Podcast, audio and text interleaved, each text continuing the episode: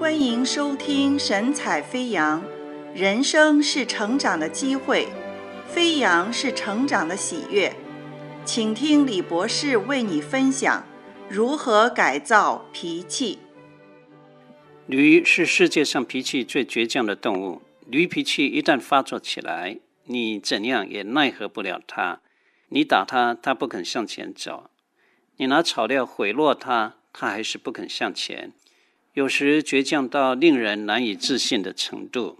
有个人对付发了脾气的驴，硬是有办法。驴不肯走，他就抓了一把土塞进他的嘴里，驴把土吐出来，就要向前走了。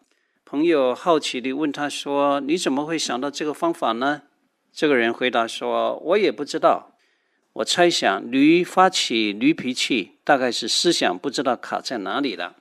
抓一把土塞进他的嘴巴，他尝了尝，发现不好吃，吐出来，忘记了刚刚卡住的思想，就向前走了。每一个人偶尔都会有驴脾气发作的时候，思想卡在人生的负面事实。”引发了消极的情绪反应，这种多云阵雨的低气压，是我们的配偶、儿女、家人都遭殃。最好的疏解脾气方法，是从循驴妙方学到岔开注意力的方法。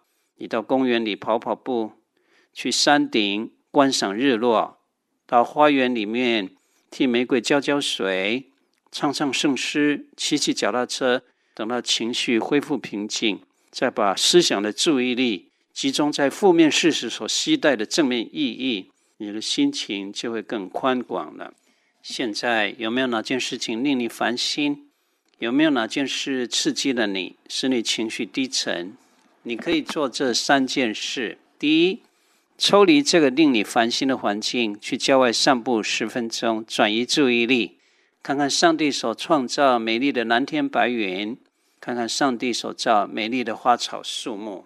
第二，在大自然的怀抱里，向神说：“感谢你，我是你的儿女，你爱我，为我一生已经做了最好的安排。”第三，向慈爱的父神说：“我内心有平安，因为这些困难是经历你大能慈爱的最好机会。